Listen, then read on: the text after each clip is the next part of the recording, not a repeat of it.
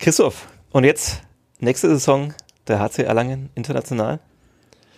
Äh, nächste Saison noch nicht, Sebastian, weil ein Platz 9 in der Abschlusstabelle und das beste Ergebnis in der Vereinsgeschichte ist zwar beeindruckend, reicht aber noch nicht für eine Qualifikation zu dem europäischen äh, super, Handball, wie du weißt, super als Sportredakteur. Super ausgekontert. Wobei, ja? nein, weiß ich nicht. Ich dachte nämlich phasenweise, dass es auch reicht, Zwölfter zu werden in der Handball-Bundesliga, um dann auch noch in einem Pokal, dessen Name mir nicht einfällt, äh, international zu spielen. Wenn man die nein, Euphorie in meinen Texten liest, glaubt man sowieso, dass jedes Jahr die Meisterschaft ja, seit drei Jahren eigentlich. Seit drei Jahren. Wir haben ja da auch sehr viele Abstiege ähm, verheimlicht. Ja, das stimmt. Ja. Nein, äh, ernsthaft, am mhm. Ende der kommenden Saison, das ist die Frage. Glaubst du, dass es äh, da schon reicht? Schritt für Schritt nach oben und äh, reden wir nächste Saison am Ende über eine Teilnahme in einem internationalen Wettbewerb?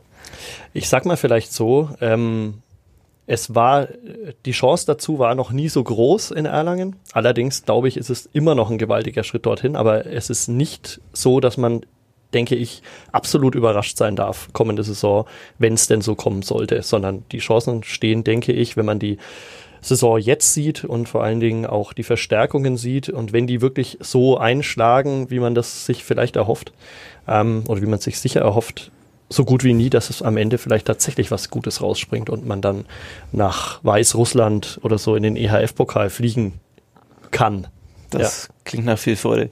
Kevin, hat der Experte, sieht man, na, man, man hört das beim Podcast nicht, wenn ich so Gänsefüßchen mache, hat der Experte da recht und eine Ahnung oder glaubst du, dass der Schritt noch etwas größer ist, als es gerade beschrieben wurde? Ahnung hatte Christoph auf jeden Fall, weil er immer äh, ganz, ganz eng begleitet unseren HC. Ähm, ja, also von Europa zu sprechen, das sind natürlich hohe Ziele. Ähm, ist schwierig, wenn man gerade sieht, wie finanzkräftig doch die Mannschaften auch sind, die noch vor uns stehen. Ähm, da ist dann nicht so einfach, äh, da reinzukommen. Vor allen Dingen, wenn man jetzt auch die Tabelle anschaut, gerade was auch hinter uns steht, jetzt auch mit Hannover, Leipzig, die auch vom Etat her ähm, einfach einen höheren haben als wir. Von daher ist dieser neunte Platz schon sehr gut. Ähm, für uns geht es jetzt einfach darum, äh, den Handball, den wir oder der Trainer sich auch vorstellt, weiterzuentwickeln. Ähm, ich glaube, dass wir da wie Christoph schon gesagt hat, ähm, Wert drauf gelegt haben, dass da gerade international erfahrene Spieler auch kommen ähm, und da noch vielleicht dieses Quäntchen mehr Qualität einfach in den entscheidenden Phasen des Spiels ähm, zu haben. Ähm, wir haben viele Spiele gehabt, die wir jetzt auch knapp verloren haben und wir hoffen uns von diesen Spielern, dass da vielleicht so ein Tick ähm, ja mehr Erfahrung, mehr Abgeklärtheit ähm, ins Spiel reinkommt, um eben diese knappen Spiele zu gewinnen und dann ähm, erhoffen wir uns natürlich in der Tabelle zu klettern, klar. Und dann vielleicht Weißrussland. Darüber wollen wir reden, äh, über den HC Erlangen, äh, über die Saison, die ähm, am Wochenende zu Ende gegangen ist. Ähm, bei uns heute Kevin Schmidt, ähm, sportlicher Leiter des HC Erlangen und Christoph Benesch ähm, von den Erlanger Nachrichten und treuer Begleiter des äh, HC Erlangen. Da war ich noch Experte. Ja, ähm, und so wird man downgegradet. so schnell geht das. Ja, das okay. geht hier ganz schnell bei den Sitzplatz-Ultras. Mein Name ist Sebastian Gloser und bevor wir aber über all das äh, reden, hören wir erstmal Musik von The Johnny Comet. Sitzplatz-Ultras. Der Sportpodcast von nordbayern.de.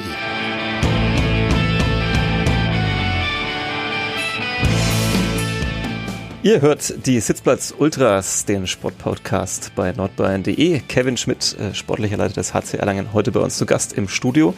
Ähm, es ist unglaublich heiß äh, hier drin, fällt mir gerade so auf. Geht es euch auch so? Oder wobei Christoph hat schon sein Mallorca-Hemd übergestreift. Mallorca-Hemd, gute Einleitung.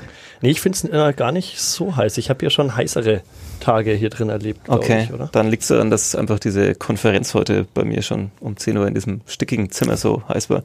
Ähm, Heiße Themen.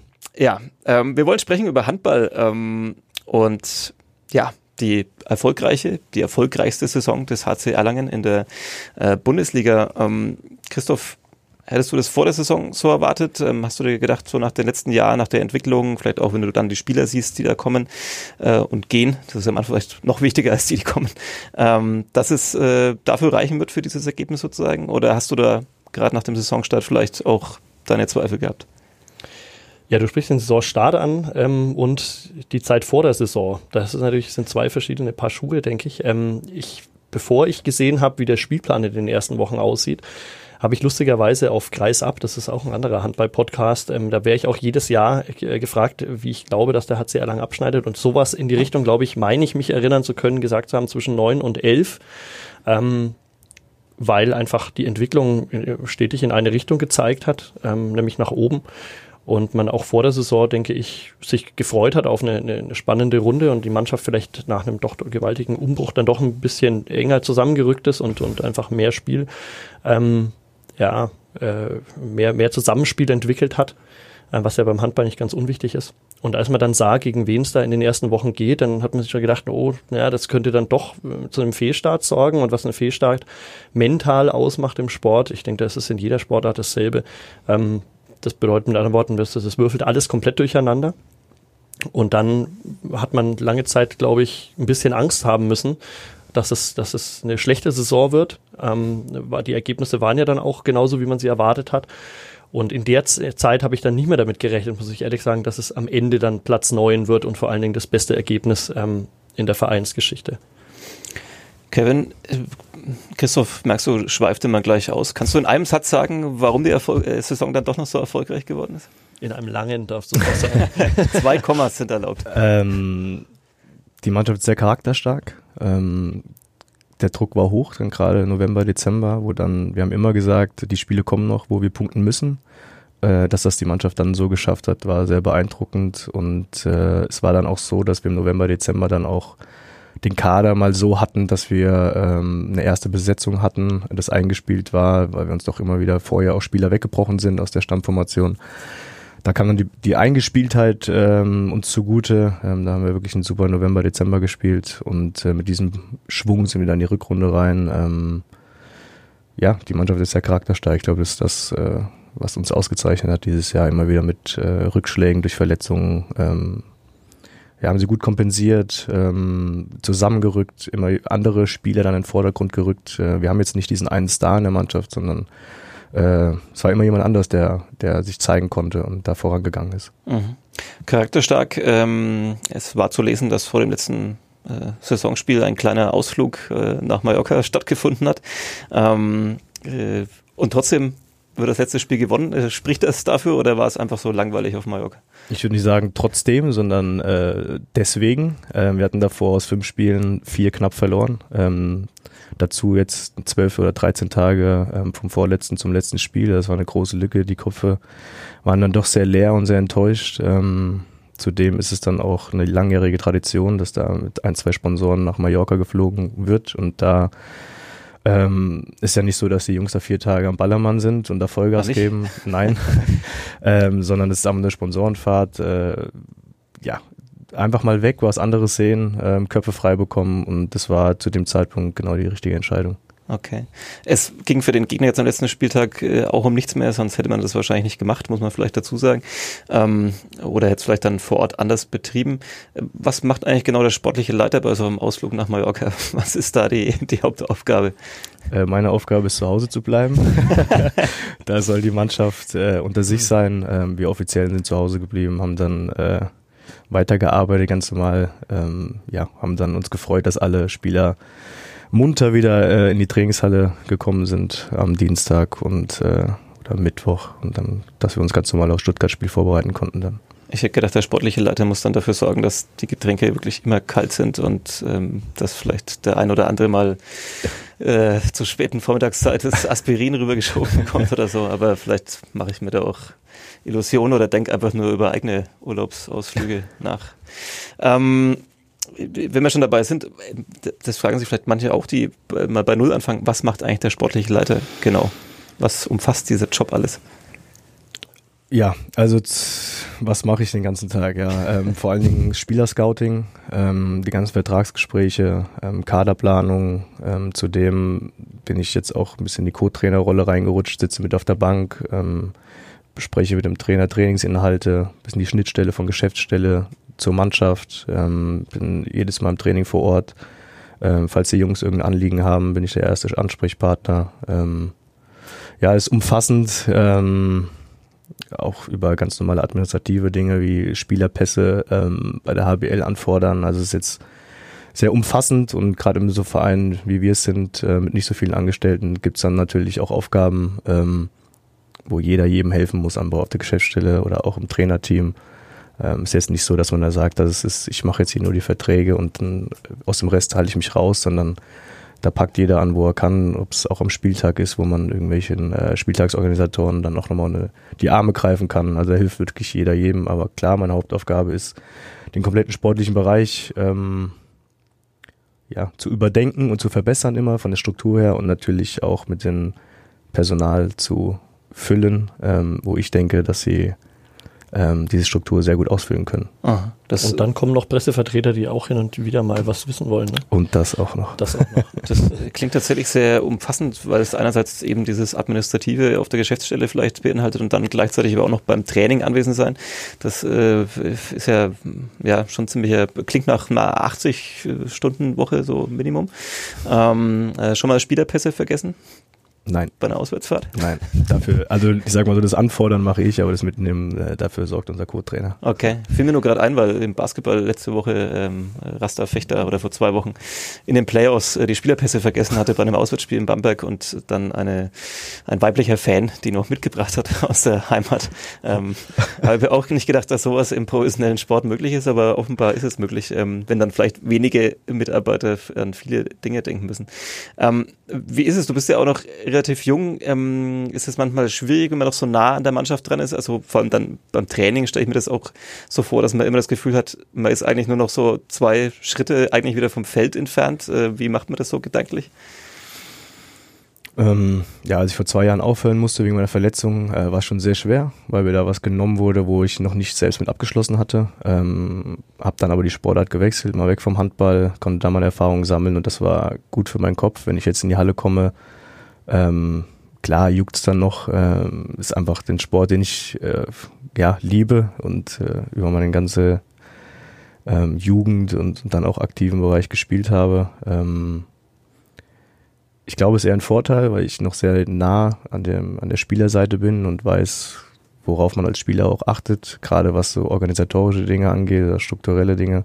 Ähm, ich habe einen guten Draht zu den Jungs. Klar ist so, dass es äh, was Besonderes ist vielleicht, so jung. Ähm, vor allen Dingen haben ja einige Spieler, die auch älter sind als ich. Ähm, aber meine Art ist es sowieso nicht, da irgendwie von oben herab irgendwas zu bestimmen, sondern äh, wir bereden Dinge ähm, miteinander und sitzen ja alle im einen Boot und da wäre es blöd, wenn einer da irgendein Loch ins Boot haut und alle untergehen. Ja. Von daher, ähm, klar müssen Entscheidungen getroffen werden, aber die treffe ich ja auch äh, mit unserem Aufsichtsratsvorsitzenden Dr. Carsten Bissel und Geschäftsführerin Iselke zusammen. Ähm, diesen täglichen Kontakt zur Mannschaft, den pflege ich und ich denke, dass wir da ein gutes Zusammenspiel gefunden haben.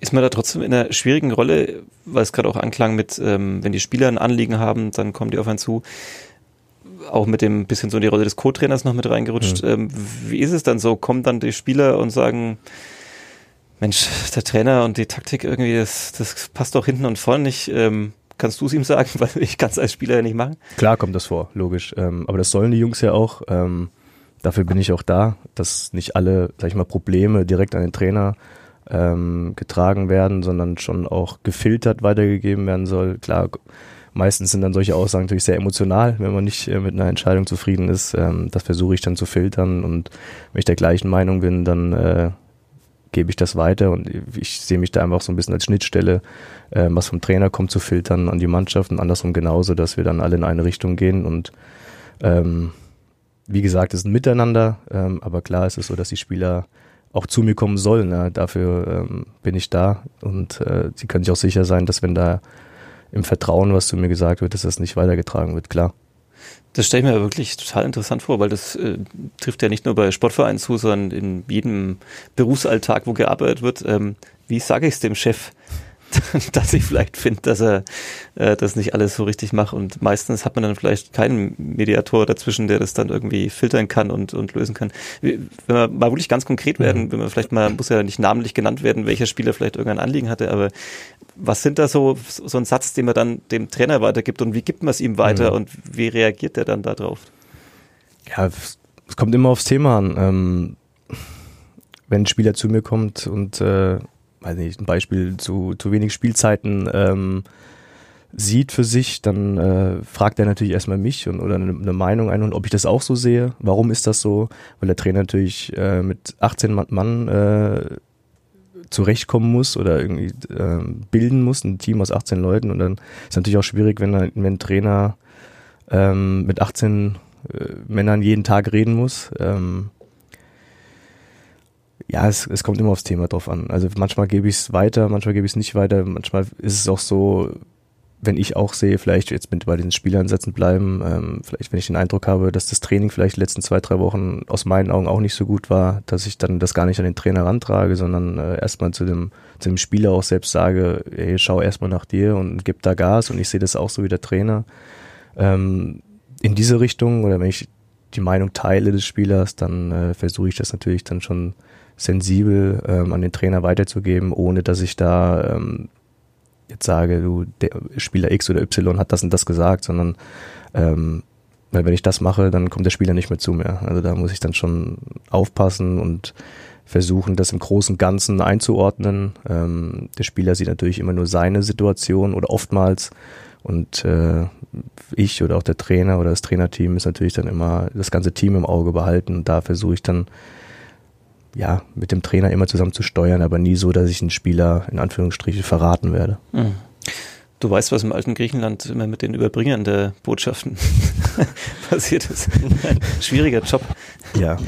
Aber der Kopf sitzt ja noch auf den Schultern. Genau. Ja, das, das Headset wackelt nicht. ähm, das ist noch, ist noch drauf. Ähm, ja, wie ist er denn so ähm, als Ansprechpartner für die Presse? Wie erlebst du denn die Arbeit, Christoph, mit ihm? Ist ja eine Stelle, die neu geschaffen wurde, wenn ich es mhm. äh, richtig gesehen habe. Also. Genau, richtig. Also ich habe so verstanden, dass äh, René Selke, der zuvor ja der Geschäft oder der äh, auch immer noch der Geschäftsführer ist, aber eben äh, für den administrativen Bereich und für den sportliche alleine zuständig war und das doch recht viel war. Ähm, das hat man, hat man auch gemerkt, einfach, dass, oder wenn man sich mit ihm unterhalten hat, ähm, hat er da oft drüber gesprochen, dass es eben wirklich wahnsinnig viel Arbeit ist. Ähm, und deswegen glaube ich, ist es ganz, ganz sinnvoll, ähm, ihn da ein bisschen zu entlasten, dass man sich eben wirklich auf eine Sache voll konzentrieren kann. Und wie erlebe ich den, den Kevin? Also ich muss sagen, äh, es ist eine sehr vertrauensvolle Zusammenarbeit, so würde ich es einordnen. Also ähnlich äh, äh, sag mal, nicht, nicht jedes Wort oder, oder nicht alles, was wir miteinander sprechen, ähm, findet auch den Weg in die Öffentlichkeit. Ähm, oder zum Trainer, wenn du dann nach dem zum kommst, Trainer, sagst, wenn ich mal wieder Taktik war bin mit der heute ganz schlecht. Okay. Der Kevin gibt es dann zwar weiter, aber dann, wie gesagt, auch gefiltert und sagt nicht, von wem es kommt. Nächstes Spiel wird dann wieder gewonnen. Ein, ein, ein Spieler hat gesagt, die Taktik wäre heute nicht so was so ähnliches gut. wie ein Spieler hat mir da was erzählt. Ähm, nein, es ist wirklich eine sehr vertrauensvolle, sehr angenehme Zusammenarbeit. Ähm, wir sind uns, glaube ich, auch noch nicht in die Haare gekommen. Eigentlich gab, fast ein bisschen gab schade. noch keinen Grund. Müssen wir noch mal, müssen wir mal ändern.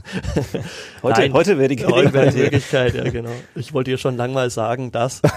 Nein, ganz ehrlich, ähm, ist wirklich eine sehr angenehme Arbeit. Ähm, und der Kevin, glaube ich, ähm, weil, weil es ja auch gerade darum ging, dass er selber mal, oder er selber ja eine sportliche Vergangenheit hat, ich denke, dass ihm das in allen Bereichen weiterhilft. Also nicht nur in seiner Arbeit mit der Mannschaft ähm, und in seiner Arbeit mit dem Trainerteam, sondern eben auch in der Arbeit mit, mit uns Medien. Und ich sage uns bewusst, weil es gibt ja nicht nur mich als Medienvertreter, sondern es sind ja auch immer Kollegen ähm, von anderen Zeitungen oder auch von, von anderen Medien dabei. Und er macht das da wirklich auch sehr professionell und sehr, sehr, sehr gut. Wir haben ein offenes Verhältnis, denke ich. Also wir können auch über Dinge sprechen, die, den, wo man jeder weiß, okay, wenn ich, ich muss jetzt da keine Angst haben, dass das morgen so in der Zeitung steht. Und genauso muss ich nicht Angst haben, dass er sich dann denkt, äh, Mensch, ist das anmaßend. Ähm, also so empfinde ich es jedenfalls nicht. Äh, meine Beobachtung, die ich hier und da mal schilde, schilder, ähm, finde ich auch ganz wichtig, mal einordnen zu lassen von jemandem, der wirklicher Experte ist und nicht nur so ein selbsternannter oder, oder einer von dir äh, zu einem Experten gemachter Mensch. Treuer ähm, Begleiter ein be enger Begleiter, sagen wir so. Äh, nee, ist wirklich eine, eine angenehme Zusammenarbeit. Wie erlebst du denn, bevor wir jetzt nochmal ein bisschen mehr aufs Sportliche kommen bei der Saison, ähm, generell den Wachstum des Vereins, also gerade schon angesprochen, die Stelle wurde dann geschaffen, um auch ein bisschen da jemanden zu entlasten. Ähm, ist es so, dass man automatisch merkt, okay, die Strukturen wachsen und dadurch wird es dann auch einfacher, ähm, weil vielleicht mehr Leute scouten, weil vielleicht mehr Leute dann mal genauer hinschauen, natürlich vielleicht auch ein finanzieller Wachstum im Hintergrund. Ähm, macht das alles auch diesen Erfolg aus oder ist es halt tatsächlich dann ein bisschen auch Glücksspiel, wer halt eben gerade im Team dabei ist, äh, also auf dem Platz steht sozusagen ähm, und äh, ja, Verletzungen etc. Würdest du sagen, dieser Wachstum macht das aus oder? Ich glaube, im Sport ist es immer so, dass sich Dinge ganz, ganz schwer planen lassen. Ähm, egal wie viel Geld man reinsteckt, egal wie professionell man arbeitet. Ähm, ich finde es immer wieder schön zu sehen, wie viel Teamgeist auch ausmachen kann. Das sieht man gerade bei Mannschaften, die, äh, denen man wenig zutraut und die dann Unglaubliches leisten. Ähm, und ich glaube, deswegen ist es von beiden etwas. Also natürlich sind die Voraussetzungen, je besser die Voraussetzungen sind, desto einfacher ist es, denke ich mal, Erfolg zu haben. Aber das viel Geld in die Hand zu nehmen, eine große Halle zu haben, äh, große Sponsoren zu haben, ähm, sind nicht alles oder ist nicht alles und äh, das sorgt nicht dafür, dass es automatisch raketenmäßig nach oben geht, sondern ganz im Gegenteil. Ich finde, wenn, wenn du mich zur, äh, zum Wachstum des HC Erlangen befragst, dann finde ich es wirklich ehrlich beeindruckend. Ähm, ich begleite den Verein jetzt seit der Saison vor dem Aufstieg, vor dem ersten Aufstieg 2014 in die Bundesliga. Und zuvor habe ich ja durch quasi mein Vater war ja auch Berichterstatter in Erlangen, Sportberichterstatter, ähm, habe ich die HG und CSG-Zeiten mitgemacht. Ähm, zwar noch nicht beruflich, aber war da auch immer sehr eng mit dabei. Und wenn ich mich erinnere an die ganz frühe Zeit in der Eurohalle in Erlangen, wo keine Ahnung, 250 Menschen drin waren und ein Radau gemacht haben, wie, wie noch was. Ähm, dann diesen kometenhaften Aufstieg von der Mannschaft mit fünf Aufstiegen in sechs Jahren aus der Bezirksoberliga bis in die zweite Bundesliga damals. Das fliegende Klassenzimmer wurde es damals auch genannt, wo also Junioren-Nationalspieler waren, ähm, die sich aus der A-Jugend nicht dazu entschieden haben, zu einem Bundesligisten zu wechseln, sondern in der Bezirksoberligamannschaft der eigenen Herren mitzuspielen und dann mit dieser Mannschaft quasi, ähm, die gewachsen ist aus einem Freund Freundeskreis, ähm, bis in die zweite Bundesliga aufzusteigen. Wenn man das vergleicht dann mit dem Schritt, als ich sozusagen 2013, 2014 dieses erste Aufstiegsjahr mitgemacht hat, als man dann immerhin in der Hirsemannhalle gespielt hat, wo der VIP-Bereich in der ist ja eine Vierfachhalle in der in dem vierten Teilabschnitt äh, der Halle stattfand, wo man so so äh, einen Teppich ausgerollt hat und und äh, ein paar Turnbänke hingestellt hat. Das war dann der VIP-Bereich und wenn man jetzt sieht, äh, was da draus geworden ist, ähm, nicht mehr 1400 Zuschauer und in Wirklichkeit waren 1700 drin, aber das durfte man nicht laut sagen, weil aus feuerpolizeilichen Gründen. Und jetzt die Arena sieht, äh, wenn die gegen Kiel mit 9000 Zuschauern restlos ausverkauft ist, eine unglaubliche Choreografie, eine unglaubliche emotionale Stimmung sich auch entwickelt. Ähm, es ist Profi-Handball geworden, klar. Die, die ähm, Studentenhandballer gibt es in Erlangen nicht mehr. Das, das ist für viele Menschen, die den, den Handball auch seit Jahrzehnten verfolgen, nicht ganz einfach, weil die natürlich die Identifikation mit der Mannschaft immer gesucht haben, auch darüber, dass man sie am Wochenende in der Stadt getroffen hat. Mehr oder weniger betrunken. Ähm, Natürlich gab es das auch, war eine schöne Zeit, aber ich denke, diese Professionalisierung, die in Erlangen nicht raketenmäßig von jetzt auf gleich passiert ist, sondern wirklich Stück für Stück, Schritt für Schritt, in kleinen, vernünftigen Schritten, ähm, die sorgen dafür, dass es wirklich ein nachhaltiger Erfolg ist. So würde ich es jetzt einordnen wollen. Und die Nachhaltigkeit ähm, im Profisport allgemein lässt nach. Äh, man sieht es in Gummersbach, glaube ich, auch in der Saison. Ein, ein, ein Verein, der jahrelang ähm, das Beste war, was es im Handball gab, zumindest in Deutschland, ähm, und der jetzt abgestiegen ist in die zweite Liga und ein großes Chaos, einen großen Scherbenhaufen vor sich hat. Ähm, da ist eben nicht Nachhaltigkeit gearbeitet und gelebt worden. Und ich glaube, das ist, ist das, was Erlangen auch ein bisschen auszeichnet, aus einfachen, vielleicht sogar sehr einfachen Mitteln was aufgebaut zu haben, was wirklich gefestigt ist, wo man nicht Angst haben muss, dass es nächstes Jahr vielleicht mit einem sportlichen Misserfolg, wir haben eingangs drüber geredet, ähm, wo die Saison hätte vielleicht auch enden können heuer, ähm, dann in der Katastrophe endet, sondern im Gegenteil. Ich glaube, das ist gerade das, was Erlangen auszeichnet. Das ist bemerkenswert, was da erreicht wird. Und deswegen finde ich auch gerade diesen neunten Platz, neuntbeste Mannschaft in Deutschland, in der vielleicht, wie wirkliche Experten sagen, ähm, besten Liga der Welt. Das ist schon, glaube ich, wirklich eine Leistung. Da waren jetzt wahnsinnig viele Anknüpfungspunkte. Ich versuche mal ein paar rauszukristallisieren. Ähm, erstens, Gummersbach, ähm, du hast ja auch mal gespielt. Äh, wie verfolgt man diesen Abstieg aus der Ferne, diesen ersten von einem Gründungsmitglied. Äh, Hans Böller hat bei uns heute im Sportteil das Ganze überschrieben mit Das Sterben der Dinosaurier geht weiter, sozusagen in Anlehnung an den Hamburger Sportverein im Fußball, ähm, den es dann nach so vielen Jahren erwischt hat. Wie erlebt man das? Ist das tatsächlich Missmanagement da in den letzten Jahren oder hat alles seine Zeit oder woran liegt das? Mit Sicherheit. Also als ich da gespielt habe, ähm, haben wir uns gerade auf dem Hinweg hierher auch drüber unterhalten. Ähm, erstmal ist es natürlich sehr traurig, dass äh, so ein Traditionsverein absteigt. Ähm, als ich da gespielt habe, war das schon noch die Philosophie, jung, deutsch, talentiert. Ich glaube, den Weg hat man die letzten zwei, drei Jahre immer mehr verloren. Ähm, zudem sind viele Altlasten im Hintergrund, das, weshalb wahrscheinlich dann auch nicht mehr die großen Spieler kommen. Klar, das ist so ein Kreislauf. Ähm, Missmanagement, da bin ich jetzt auch einfach zu weit weg, um das beurteilen zu wollen. Oder auch, kann ich gar nicht, möchte ich auch nicht. Ist einfach schade, dass sie runter sind, weil ich, weil ich noch viele private Kontakte auch in die Mannschaft habe. Für die Jungs tut's mir leid. Ähm, nur wenn man ehrlich ist, muss man ja sagen, dass es ähm, über die letzten zwei, drei Jahre dann auch verdient war. Ähm, ich glaube, in meiner letzten Saison, da sind wir auch nur aufgrund des besseren Torverhältnisses dann in der Liga geblieben. Ähm, vielleicht ist es so bisschen mehr Demut wäre vielleicht ähm, angebracht gewesen. Ähm, ich habe das Gefühl, dass man da immer noch sehr in der Vergangenheit lebt, von den großen Titeln spricht. Ähm, nur das, was dann auf der Platte stattgefunden hat, ähm, jetzt die letzten Jahre, war dann eben nicht mehr der große VfL, sondern ähm, ja, es ist eben nicht mehr diese Qualität da gewesen, wie es dann früher war, wo man Welthandballer ähm, in den Reihen hatten. Ähm, es ist schade, ähm, aber ich bin jetzt auch zu weit weg, um da die Hintergründe dann äh, finanziell oder Missmanagement, das möchte ich nicht beurteilen. Es ist mhm. einfach schade, dass so ein Dino die Liga verlässt. Am Ende hat er auch nur ein Tor gefehlt. Ähm, dann würde man ganz anders drüber reden und äh, die Begriffe, die ich jetzt gerade gebraucht habe, nicht äh, verwenden. Mhm. in Nürnberg kennt man sich aus, wenn man eine große Tradition hat und eine etwas schwierige Gegenwart. Und wie das ist, wenn man diese Tradition immer mit sich herumträgt als Gepäck auf dem Rücken. Ein Punkt, der auch jetzt äh, gerade viel bei deinem ähm, sehr anschaulichen Monolog, Christoph. Danke. war ähm, eher so am Anfang der, der Teamgeist ähm, und das Wort Charakter der Spieler mhm. fiel ja auch schon.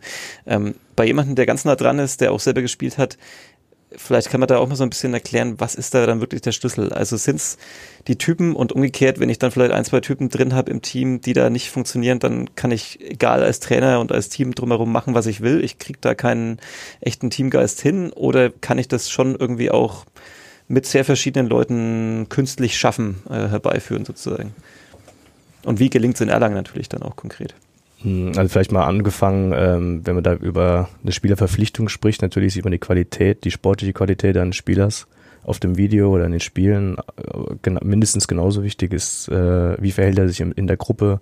Ähm, deswegen versuche ich auch immer einen Live-Eindruck zu gewinnen in der Halle von dem Spieler, wenn man da einfach Dinge sieht, ähm, ob es ein Abklatschen ist mit Mitspieler, wie verhält er sich bei einer Auswechslung, Einwechslung, da sieht man schon viel über den Charakter, wie, wie verhält er sich, ähm, wie kann man das steuern, wenn er dann in Erlangen ankommt. Ähm, natürlich äh, kann der Verein bestimmte Dinge wie Teambuilding-Maßnahmen äh, anbieten. Mallorca-Fahrten.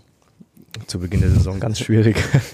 ähm, ja, also kann, natürlich kann man da für Events sorgen, wo die Mannschaft sich kennenlernt, äh, nur der Charakter des entscheidenden Spielers, um sich auch selbst einbringen zu wollen in ein Team. Und äh, natürlich müssen die bei uns jetzt zum Beispiel Michael Haas oder Nicolin Katzikianis, die, die Jungs, die Erlangen einfach schon innen auswendig kennen, lange da sind, viel Erfahrung haben, das sind so diese Führungsspieler, die dann auch die Neuen an die Hand nehmen, ähm, außerhalb der Halle was miteinander machen, ähm, mal einen Kaffee trinken gehen, Essen trinken gehen, äh, Essen, essen gehen. Ähm, das ist einfach so das, was, was ein Team ausmacht, glaube ich. Ähm, ja, ähm, wie gesagt, wir können vielleicht 20 Prozent präsentieren von Events, 80 Prozent muss der Spieler und die Mannschaft selbst gehen, ähm, im täglichen Training, außerhalb der Platte. Also es ist, äh, der Charakter ist 70 Prozent. Da würde mich interessieren, äh, Kevin, weil du ja mhm. gerade auch drüber geredet hast, dass du so das Bindeglied bist. Mhm. Ähm, kommt es auch vor, dass Spieler sich über Mitspieler bei dir beschweren und sagen, Mensch, kannst du da nicht mal drauf einwirken, der, das passt mir gerade nicht? Also wir haben, oder ich vertrete die Philosophie, ähm, es ist immer schwieriger, sich vor, den Offiz oder vor der eigenen Mannschaft zu rechtfertigen, als vor den Offiziellen. Klar, wenn sich jetzt jemand daneben benimmt, ähm, kann ich mit dem packen und sage, du böser Spieler und nicht noch einmal. Aber wenn ich mich im Teamsport daneben benehme als Spieler war es für mich jedenfalls so und so versuchen wir jetzt das auch zu implementieren bei Erlangen.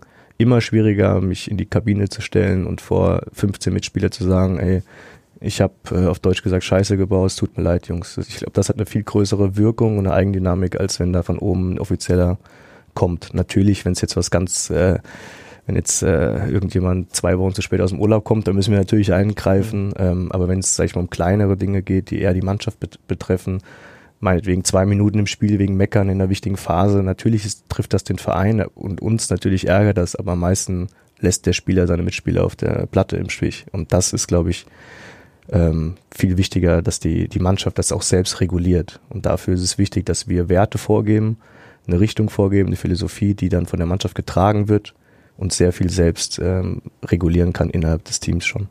Mhm. Jetzt hast du gesagt, so das Verhältnis ist so 20 Prozent kann man vielleicht schaffen und mitgeben, 80 Prozent ist der Spieler selber. Ähm, das heißt, wenn man so einen richtigen Stinkstiefel hat, dann wird es irgendwie schwierig.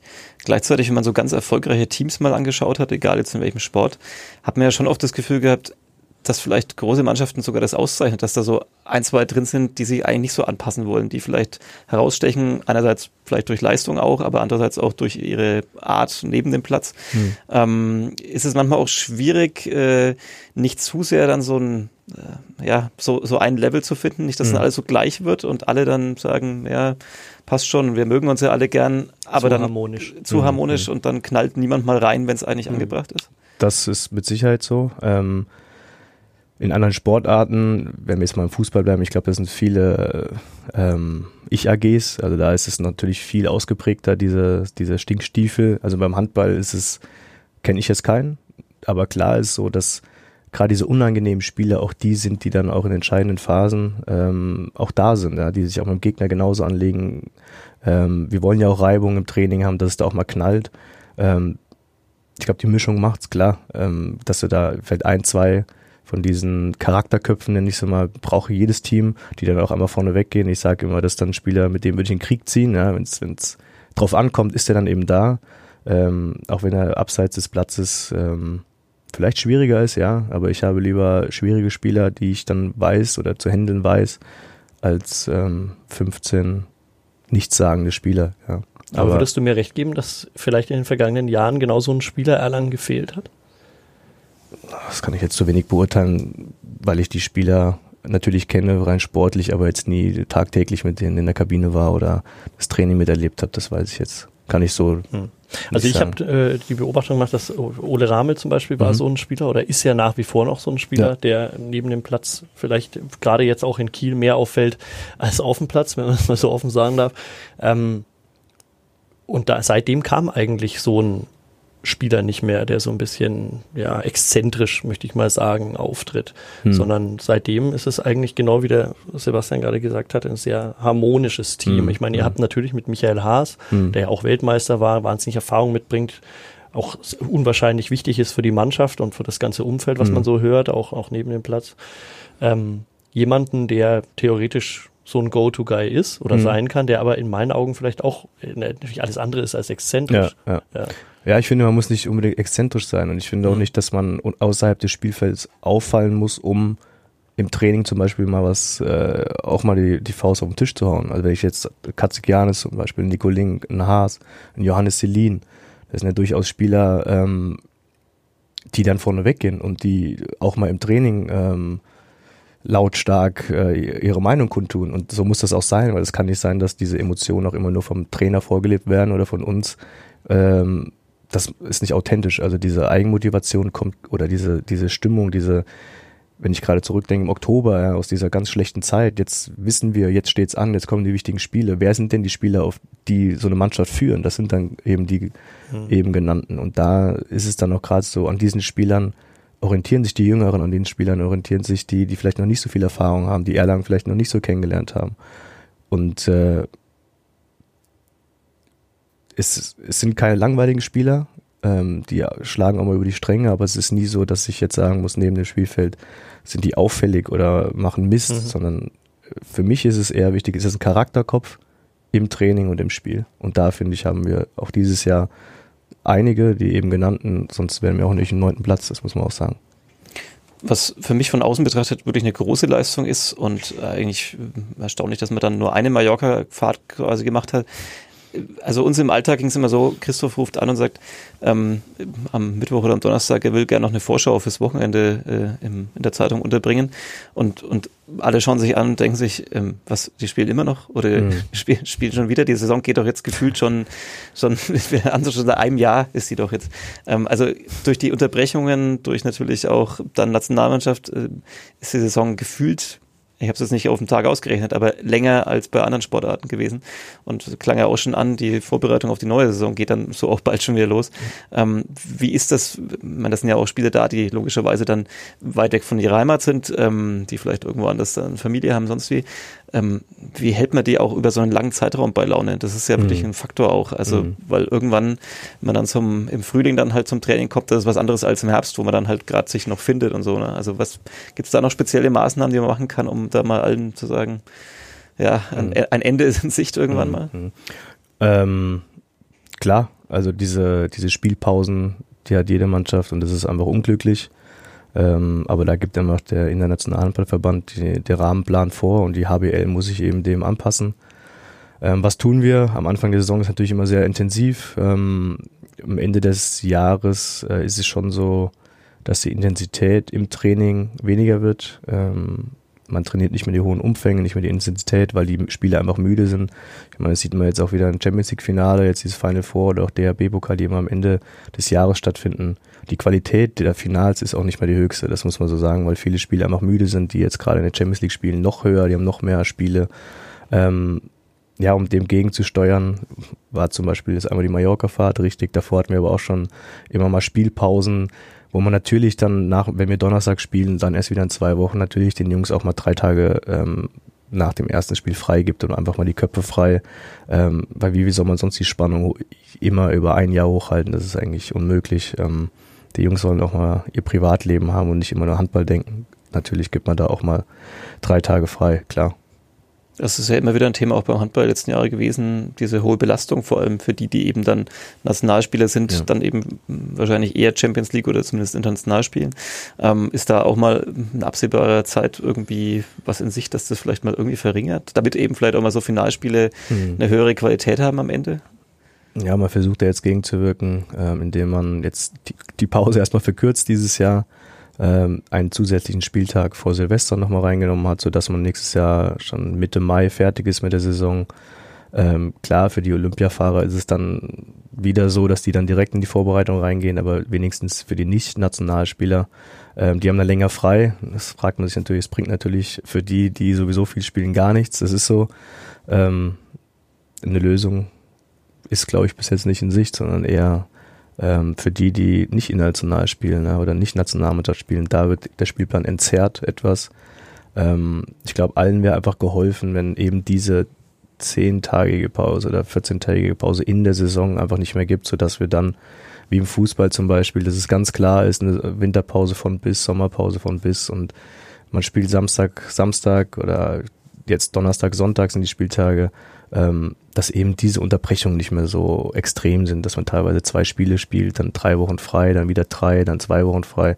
Da kommt man gar nicht in den Rhythmus rein. Also wie soll man sich da einspielen? Das mhm. ist das große Problem. Vor allem war es in dieser Saison ja, glaube ich, auch so extrem wie zuvor, fast noch ja. nie, wenn man jetzt allein den letzten Spieltag ja. sieht wo dann zwölf Tage Pause ist plötzlich vor dem letzten Spieltag. Aufgrund des Champions League Final Fours dann, ne? Das ist ja. natürlich dann vorgegeben von der E-Half. Da hat die HBL natürlich dann auch keinen. Aber ist trotzdem unglücklich. Auf jeden vor Fall. Vor allen Dingen kann, das ist die Mallorca-Pause von der Liga. Ja, ja. vorgeschriebene. Für vor allen Dingen ist es, finde ich, auch gerade für Mannschaften schwierig wie Bietigheim-Gummersbach, wenn man dieses Spiel jetzt am Wochenende sieht, wo es ja wirklich drum ging, um, um, um die sportliche Existenz äh, in der Bundesliga.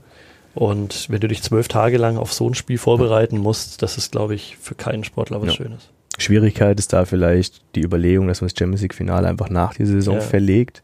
Da ist natürlich so, dass die spanische Liga kleiner ist. Die ist natürlich dann vorm Champions League Finale dann wahrscheinlich vier, fünf Wochen frei, um sich aufs Champions League Finale vorzubereiten. Also ich glaube, da muss es einfach in europäischen Ligen auch eine einheitliche ähm, einheitliche Linie geben. In Dänemark werden Playoffs gespielt, bei uns gibt es das nicht. Also wenn man das alles anpassen würde, wie im europäischen Fußball vielleicht, ähm, dann wird das schon mal vieles einfacher machen. Zumal man nicht wie beim Fußball von irgendwelchen Witterungseinflüssen abhängig ja. ist. Ne? Also da ist ja auch oft so in der Champions League, dass die russischen Vereine am Anfang immer Probleme mhm. haben, ähm, weil bei denen noch längst keine Liga ist und äh, aber Handball wird in Hallen ja. gespielt und also kann man ja. bei im Hochsommer wie im, im tiefen Winter spielen. Also insofern vom Fußball wieder ein bisschen abhängig, weil man dann genau immer in diese fußballfreie Zeit ja. versucht reinzukommen, äh, um natürlich mehr Aufmerksamkeit zu kriegen.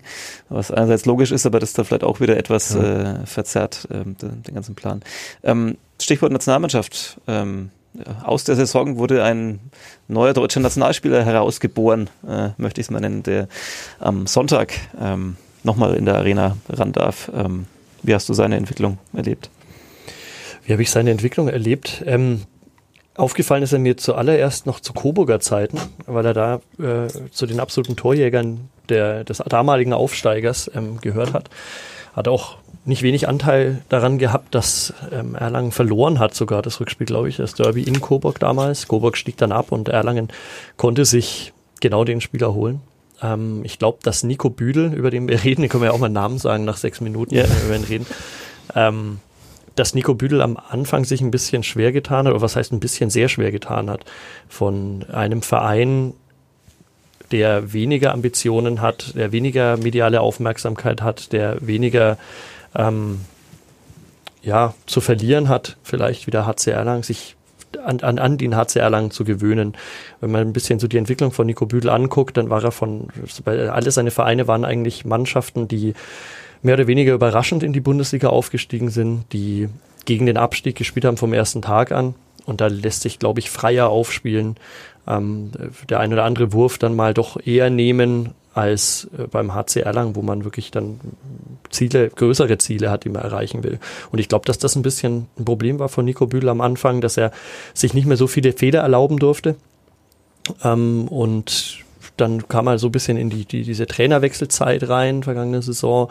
Da war er dann, glaube ich, hat er selber nicht genau gewusst, wo er steht, weil, weil der eine Interimstrainer hat sehr auf ihn gesetzt, Tobias Wannmacher, hat ihn da als Nummer eins gesehen, als Spielmacher und ähm, Adas Dan Eyofson, als dann kam, ähm, hat dann Michael Haas, glaube ich, zuallererst zur Nummer eins wieder gemacht auf dieser Position. Dann kam zur neuen Saison äh, mit Dominik Mappes ein Spieler, den indirekt Eyolfsson aus Hüttenberg mitgebracht hat, also mit mehr oder weniger ein sportlicher Ziehsohn.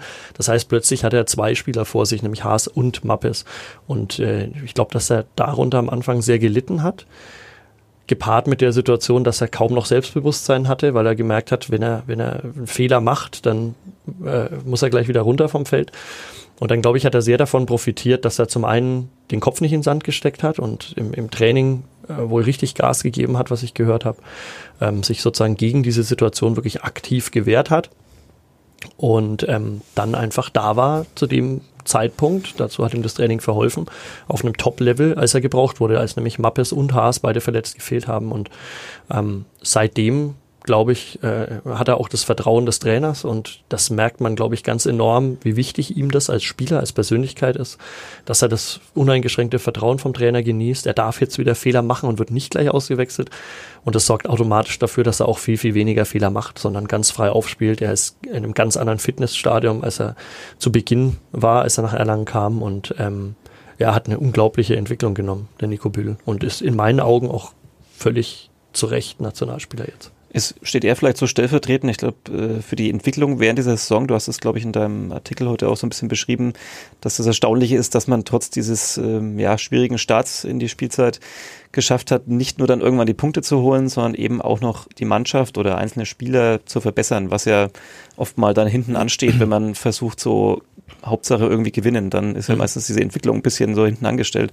Aber ist das das sozusagen das, was du als den größten Pluspunkt da sehen würdest bei der Saison? Ja, wobei das, glaube ich, auch irgendwie der Not ein bisschen geschuldet war. Kevin hat es ja eingangs schon gesagt. Ähm, die Saison hat sich vor allen Dingen auch dadurch ausgezeichnet, wenn man das Wort benutzen möchte, dass immer wieder wichtige Spieler auf anderen Positionen ausgefallen sind. Also es war so ein bisschen wie ein Boot, das überall Löcher hat und wenn man irgendwo eins zuhält, dann kommt auf der anderen Seite wieder Wasser rein. Und äh, dadurch, das hat dazu geführt, dass immer wieder Spieler die vermeintlich unzufrieden waren, weil sie vielleicht äh, ins zweite oder ins dritte Glied gerutscht waren, plötzlich wieder wichtig wurden.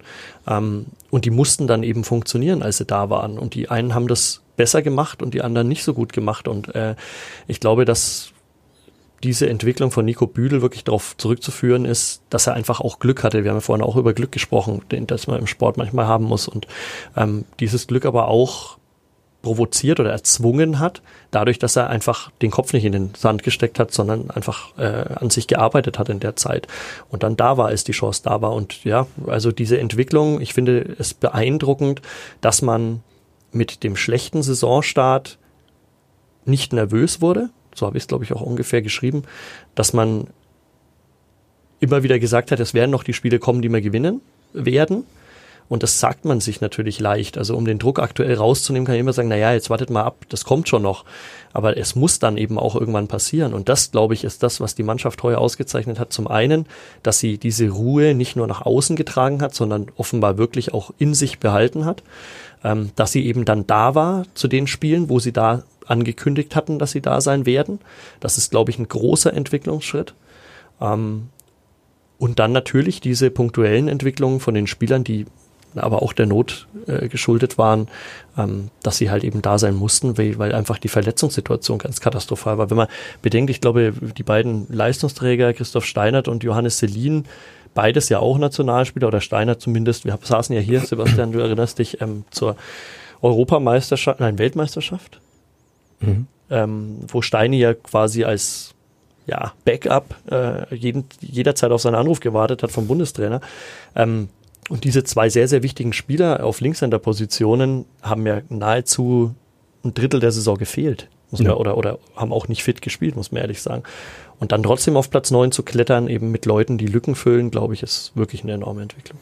Glaubst du, Nico Büdel kann sich da festspielen in der Nationalmannschaft oder ist er jetzt einer, der halt eben ein Quoten-Nürnberger, äh, Erlanger, der ja, Nürnberger. Ein Quoten-Erlanger Metropolregion Nürnberg-Spieler, äh, der, der, jetzt in diese, nachdem die Qualifikation sozusagen schon geschafft ist ähm, und der Bundestrainer jetzt auch ein paar Spieler vertestet, äh, ist das jetzt einfach nur mal so dieses Randschnuppern oder glaubst du, da ist auch mehr drin? Also ich persönlich glaube, dass der, dass es kein so ein Ranschnuppern sein muss. Ich glaube, dass er den Entwicklungsschritt ge genommen hat und wirklich konstant genommen hat. Nico Büdel ist niemand, der jetzt seit drei Wochen mal kurz auf einem Hoch ist, ähm, sondern einer, der im Endeffekt, glaube ich, seit Winter äh, konstant wirklich überragende Leistung bringt, mit ganz, ganz wenigen Ausnahmen, aber einer, der auf den man sich immer verlassen konnte in den letzten Spielen, der seine Qualitäten so entwickelt hat, dass sie, dass er auch, ich meine, im Handball läuft ja sehr viel mit Videoschulung vor dem Gegner. Also man, man nimmt, versucht ja den Gegner taktisch komplett auseinanderzunehmen vor jeder Partie gegen ihn. Und das merkt man dann immer, finde ich, wie bei Benedikt Kellner auch im einen oder anderen Spiel. Man bringt jemanden rein, der ganz neu ist, der funktioniert dann ein Spiel lang super. Man kann sich nicht erklären, warum der so gut ist, weil ihn einfach noch niemand auf Video gesehen gesehen hat auf gut Deutsch und im nächsten Spiel ist dann gar nichts mehr los. Ähm, und das, ich meine, jede Mannschaft konnte sich und auch Top-Teams voll auf Büdel einstellen und trotzdem hat er es geschafft, ähm, seine Mannschaft wieder ganz nah zu einem Punktgewinn oder sogar zum Sieg zu führen oder oftmals auch zum Sieg zu führen. Deswegen glaube ich, auch wenn man die Konkurrenz sieht auf der Spielmacherposition in der Bundesliga, es gibt in Deutschland keinen Karabatic, ähm, der drei Klassen über allem anderen steht und wenn der verletzt ist, dann nimmt man halt mal jemanden anderen in die Mannschaft und der darf dann mal kurz mitspielen und war dann für zwei Wochen Nationalspieler. Sondern ich glaube auch mit dem Blick auf die Konkurrenz, ähm, die man in Deutschland hat, ist Nico Büdel durchaus jemand, der da länger spielen kann. Aber ich glaube, man müsste den ehemaligen Nationalspieler fragen, der neben mir sitzt. Hm. Ähm, der kann das besser noch beantworten. Also ich finde, du hast sehr viele gute Punkte ähm, erwähnt, was für mich, also was Nico Büdel besonders macht, auch für die Nationalmannschaft. Wir haben sehr viele gleiche Spielertypen in Deutschland auf der Mitte. Welchen Paul Drucks, äh, Tim Kneude, das sind doch viele Spieler, die sehr körperbetont spielen, vielen Eins gegen Eins gehen. Äh, Nico Warum er auch die Entwicklung beim HC zum Stammspieler genommen hat, ist einfach, dass er sich in der Abwehr super ähm, entwickelt hat. Er kann mittlerweile auf der Halbposition decken und zudem ähm, die Spielsteuerung ähm, gelernt hat. Ja. Er ist der Kopf unseres, unserer, unseres Angriffes. Ähm, er ist eben nicht mehr dieser Go-To-Guy, wie ein Coburg vielleicht war, jetzt werfe ich mal, treffe ich oder treffe ich nicht, es ist egal, sondern er hat diese Verantwortung gelernt, äh, die Spielsteuerung gelernt und gleichzeitig aber seine Torgefährlichkeit behalten. Und das ist, ist, ist glaube ich, ein Profil, was äh, in der Nationalmannschaft auf der Mitte gerade fehlt, mit Strobel, der vielleicht nur der Spielgestalter war, der wenig aus dem Rückraum geworfen hat. Ähm, teilweise mit Steffen Feeth sogar oder Philipp Weber auf der Mitte gespielt, die die klassischen Shooter sind für mich. Ähm, und Nico Bühl ist so, ähm, ja, bringt von beiden Attributen was mit, weshalb ich schon glaube, dass er sich da etablieren kann. Ich habe nicht die Vertragssituation logischerweise im Kopf beim HC Erlangen. Ähm, du wahrscheinlich eher. Ich stehe da nicht unter Vertrag, falls du das sagen wolltest. Darauf wollte ich eigentlich hinaus. Ich dachte, ja. du wärst da auch. Ja, ja. Ähm, aber äh, ernsthaft, ähm, wie sieht die Mannschaft äh, der kommenden Saison aus? Ähm, also wir haben es mit Christoph Steiner, der hier auch schon besprochen, als er da war, ähm, dass der seine Zukunft woanders sieht. Aber ähm, wie sieht's so aus? Bleibt die Mannschaft im Kern zusammen? Gab ja auch schon Neuverpflichtungen. Wo geht's dahin? Siehst du da schon so, okay, das ist jetzt dann eben auch schon der nächste Schritt wieder? Was sind es vielleicht auch für Charaktere? Ähm, kann man so ein bisschen einschätzen. Über die Charaktere muss der Kevin, denke ich, reden. Der hat die äh, kennengelernt, die Spieler natürlich alle, bevor er sie verpflichtet hat. Aus meiner Sicht ist es so, ähm, dass ich glaube, dass es wichtig ist, dass kein so ein großer Umbruch jetzt mehr stattfindet, wie wir das vor einigen Jahren hatten. Da war es dann doch, hat man gemerkt, gerade im Rückraum, glaube ich, nahezu auf jeder Position gab es Veränderungen. Das hat dem, dem Spielfluss nicht am Anfang nicht gut getan. Die Mannschaft musste sich da erst finden. Ähm, ich glaube, dass es diesmal punktuellere Verstärkungen sind, ähm, allesamt notwendige ähm, Verstärkungen sind. Vor allen Dingen wird ja quasi die Linkshänderposition komplett ausgetauscht, aber das ist auch die einzige Position im, im rechten Rückraum, bei der es keine etablierten Spieler mehr gibt. Also Nikolai Teilinger geht ja nach Göppingen und Christoph Steinert nach Magdeburg, du hast es angesprochen. Ähm, dort gibt es zwei komplette Veränderungen und ich glaube, das wird auch die spannendste Position werden kommendes Jahr. Man hat mit äh, Metzner dort jemanden aus der zweiten Liga verpflichtet, der wirft da zwar alles in Grund und Boden mehr oder weniger, ähm, aber zweite Liga, das weiß man auch in Erlangen, ist was komplett anderes als die erste Liga. Das heißt, man weiß nicht wirklich, wie er, wie er sich da entwickeln wird. Man hofft natürlich, dass das genauso weitergeht wie in der zweiten Liga, aber ich denke, das ist ein bisschen naiv gedacht. Ich glaube, man muss dem, weil er auch noch sehr jung ist, 20, glaube ich, oder Kevin, ähm, eine Entwicklungsphase, eine Entwicklungszeit zugestehen, eine Eingewöhnungsphase. Und genauso ist es bei ähm, Minel, der ja aus, aus äh, Frankreich kommt. Mhm. Ähm, und genauso, aber mehr auf der Spielmacherposition. Und Ivic holt man ja noch auf die Linkshänder-Position. Das heißt, man hat noch mal jemanden, der von einem internationalen Spitzenclub kommt, der sehr erfahren ist für sein junges Alter, der vielleicht auch so ein bisschen der, der, ja, dieser, dieser Spieler ist, den man in den letzten Jahren nicht hatte, was man so über seinen Charakter hört. Ich habe ihn selber noch nicht kennengelernt, aber der könnte so ein bisschen exzentrischer werden. Mhm. Aber äh, über Ivic auf jeden Fall, klar, auf dem Papier eine super Verpflichtung, denke ich, international Champions League erfahren. Ähm, aber auch der muss sich erst an die Bundesliga gewöhnen. Ich glaube, der spricht noch kein Wort Deutsch. Ähm, das heißt, auch er muss erst eine Eingewöhnungsphase hinnehmen. Das heißt, es ist, glaube ich, ein bisschen naiv zu sagen, ja Mensch, auf dem Papier, die Namen sind alle super, also kann es nur weiter bergauf gehen, sondern ich glaube, dass man da auch wirklich noch ein bisschen Eingewöhnungszeit zugestehen muss. Exzentrisch heißt im Handball dann, der trinkt kein Bier, sondern Wein. Sozusagen. Nee, ich denke, Christoph hat es schon äh, erwähnt, wir wollten einfach ähm, Spieler haben, die schon sehr viel Erfahrung mitbringen, aber trotzdem äh, vielleicht so vor dem Durchbruch stehen, dass vielleicht den Durchbruch mit uns oder den nächsten Schritt auch ihre Entwicklung mit dem Verein gehen können. Jetzt Minel kommt jetzt als äh, französischer Pokalsieger, ist er Kapitän mit 26 seit zwei Jahren, also das zeigt auch, ähm, also wenn der vor einem steht, das ist schon eine Persönlichkeit, ja? der stellt schon was dar. Ähm, zudem Fürnhaber, jetzt ein Pokalsieger, äh, Ivic aus der Champions League, jetzt weißrussischer Meister geworden. Ähm, wir haben da auch Siegermentalität eingekauft. Ähm, die Jungs gewinnen mehr, als sie verlieren, sage ich mal. Ähm, dazu Lichtlein, der schon alles mitgemacht hat im Tor.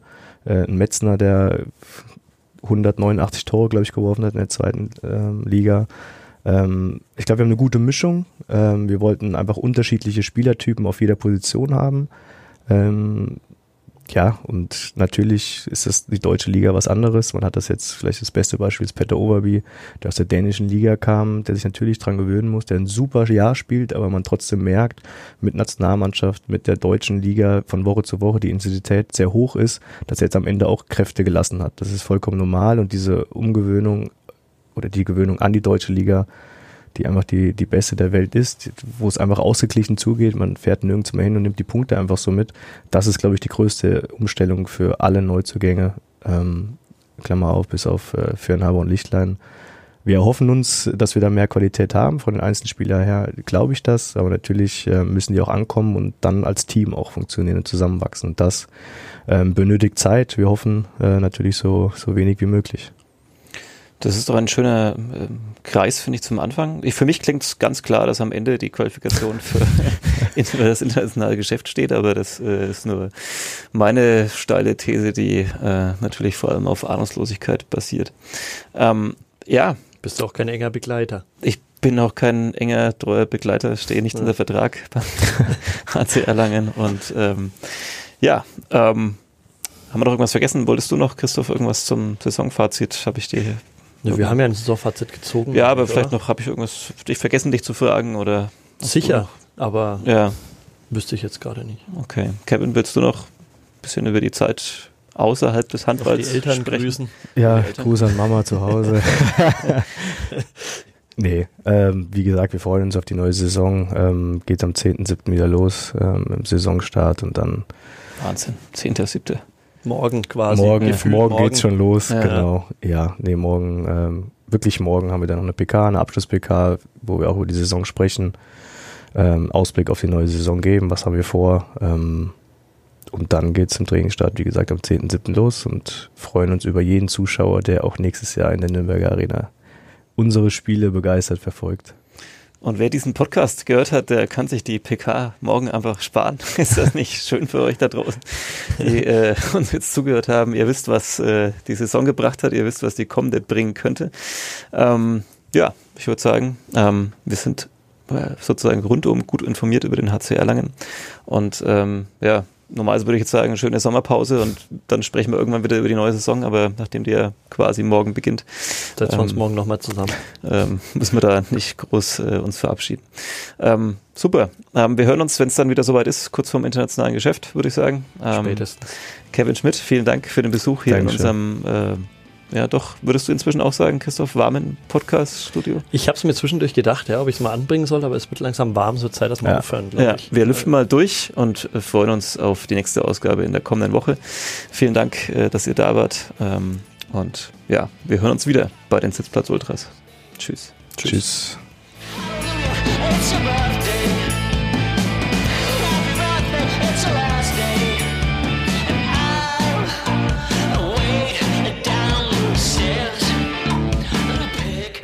Mehr bei uns im Netz auf nordbayern.de